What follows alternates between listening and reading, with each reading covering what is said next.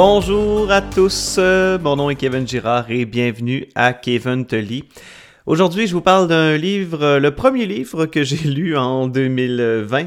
Il s'agit de Mademoiselle samedi soir d'Ida O'Neill, publié aux éditions Alto. Une bonne brique, je dois vous dire, hein, une bonne brique de plusieurs euh, centaines de pages, 400, 480, 482 pages quand même. Alors, une belle brique euh, très intéressante. Euh, d'une auteure que j'ai eu beaucoup de plaisir à découvrir. Euh, une auteure qui m'a donné envie, je pense, de, replonger dans, son œuvre. Euh, Mademoiselle Samedi je dois vous dire tout de suite, fait référence à, fait écho plutôt à Hotel Lonely Hearts, qui, qui était l'œuvre précédente de Leader O'Neill. Euh, parce que les personnages reviennent. Euh, les personnages dans Mademoiselle, Samedi Soir sont un peu plus âgés. Ils sont à l'aube euh, de la vingtaine. Donc, ils sont de jeunes adultes. Et ben, je pense que c'était quand même une. Ça devait être une des forces d'Hotel Lonely Heart d'avoir des personnages aussi forts, ces petits gamins, Nouchka et Nicolas, ces jumeaux qui ont un lien assez fort entre eux.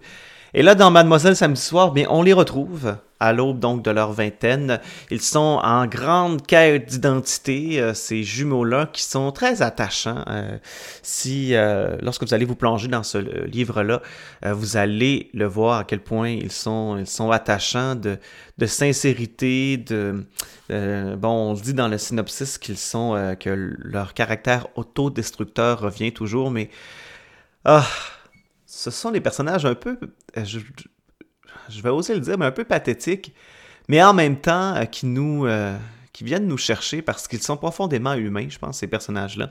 Ok, je vous raconte l'histoire euh, euh, de façon euh, très brève. Alors, Mademoiselle Samedi Soir, c'est l'histoire de ces deux personnages-là. Alors, Nicolas et Nouchka, ce sont deux jumeaux. deux jumeaux qui ont, bon, ils ont une relation bien particulière. On sait que les jumeaux ont des relations particulières. C'est pas nouveau, là, dans la littérature, on en voit souvent des personnages de jumeaux. ils sont pas fusionnels, je dois vous dire ça tout de suite. C'est quand même très réaliste. Là. Donc, euh, moi, ma copine est une jumelle, puis souvent, euh, lorsque je rencontre des enfants, hein, que je leur parle de, jumeaux jumelles, euh, je leur je remets en perspective parce qu'ils ont tendance à penser que des jumeaux et des jumelles, c'est toujours vont ils vont parler en même temps, ils vont s'habiller pareil. c'est vraiment pas le cas. Hein? ça reste que dans ce cas-ci, bon, Ida O'Neill les dépeint bien, ces jumeaux-là, Nouchka et Nicolas ont leur personnalité propre, leurs aspirations propres. Alors même s'ils sont frères et sœurs et qu'ils ont tous les deux un passé difficile, euh, ça reste que ces personnages-là euh, vont choisir leur propre voie. D'ailleurs, ils sont, comme je vous disais, à l'aube de euh, leur vingtaine. Et puis ces personnages-là, donc, vont avoir des choix à faire pour s'affirmer. Alors, dans leur jeunesse, euh, les jumeaux ont, vécu euh, sous les feux de la rampe, ont vécu sous les projecteurs parce que leur père est un ancien crooner, euh, bon, des années 70, j'imagine, là, pas des années 70, des années 80. Un crooner des années 80, donc, qui au Québec est très important. Alors, il s'appelle Étienne Tremblay dans, le roman. On peut imaginer dans notre tête un, un je sais pas, un Claude Dubois, par exemple. D'ailleurs, on fait référence à, que ce, Étienne Tremblay-là, ce personnage de crooner, aurait fait de la prison.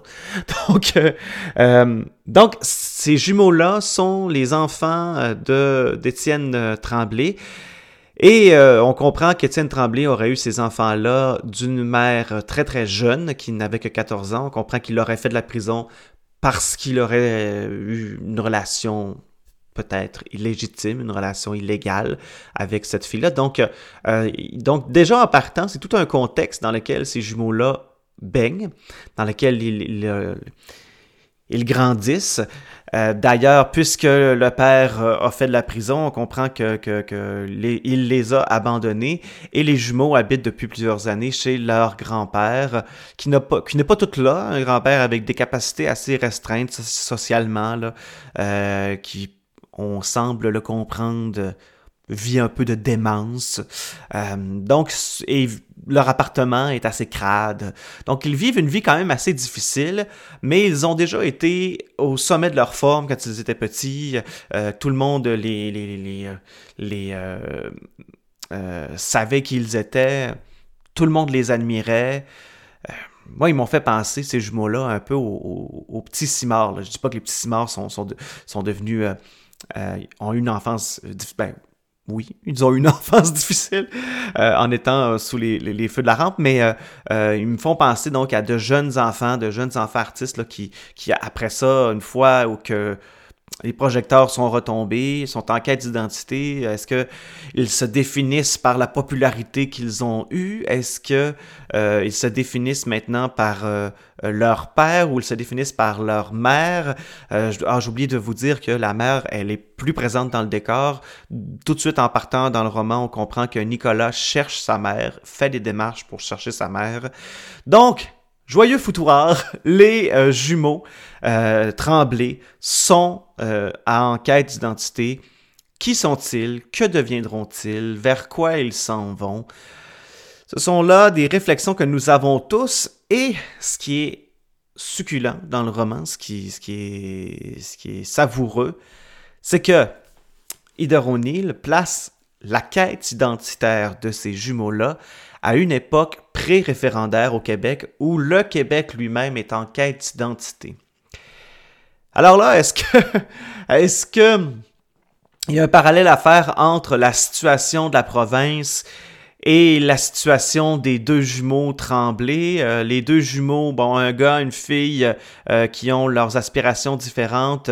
Euh, je vous vole pas de punch là, mais dans le synopsis, on parle que Nicolas va choisir la voie de la criminalité, Nouchka va choisir la voie, la bonne voie, va tenter de devenir une bonne épouse, une bonne femme, va tomber enceinte, va avoir toutes sortes de, de, de, de va tenter de se valoriser par le fait de devenir une bonne personne et d'être normal. Alors ces deux voies-là qui s'opposent, en fond, euh, pour moi, on peut penser que la situation politique du Québec à cette époque-ci ressemble un peu à ça. bon, la population est divisée, une moitié veut la séparation, l'autre moitié veut rester dans, dans, le cocon qui est, qui est le Canada. D'ailleurs, ces jumeaux-là, euh, Nouchka et Nicolas, un veut rester au cocon, l'autre veut, veut s'émanciper en tant que femme, veut s'émanciper en tant que, que personne, va tenter de, de, de, de devenir euh, une bonne personne, comme le Québec qui tente de devenir des bons citoyens du monde, de devenir un État euh, modèle dans le monde, de se donner toutes les, les, les chances d'être d'être euh, d'être présent dans le monde et se donner les chances de s'émanciper. Mais ces jumeaux-là, dans le fond, euh, en tout cas à mon sens, je pense qu'il y a une enquête sociologique qui pourrait être faite sur, qui pourrait être faite sur le parallèle entre la situation des jumeaux avec leur père, avec leur société, avec leur quête identitaire et celle euh, de la province de Québec qui se cherche euh, en quête d'identité. Moi, j'ai trouvé ça vraiment intéressant parce que euh, l'autrice est une anglophone qui vit à Montréal.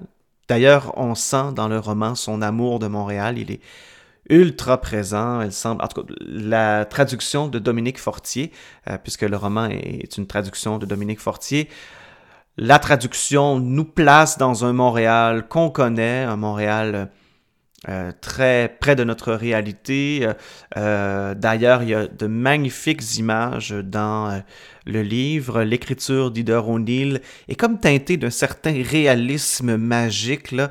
elle utilise des métaphores, des, des, figures de style qui sont, qui sont très, très j'ai de la misère à l'expliquer là pour euh, dire à quel point elles sont, euh, belles, ces figures-là. Notamment, je me rappelle à un moment où elle parle euh, du brouillard sur Montréal. Elle dit que c'est une usine au lac Saint-Jean qui crée ce brouillard dans la métropole.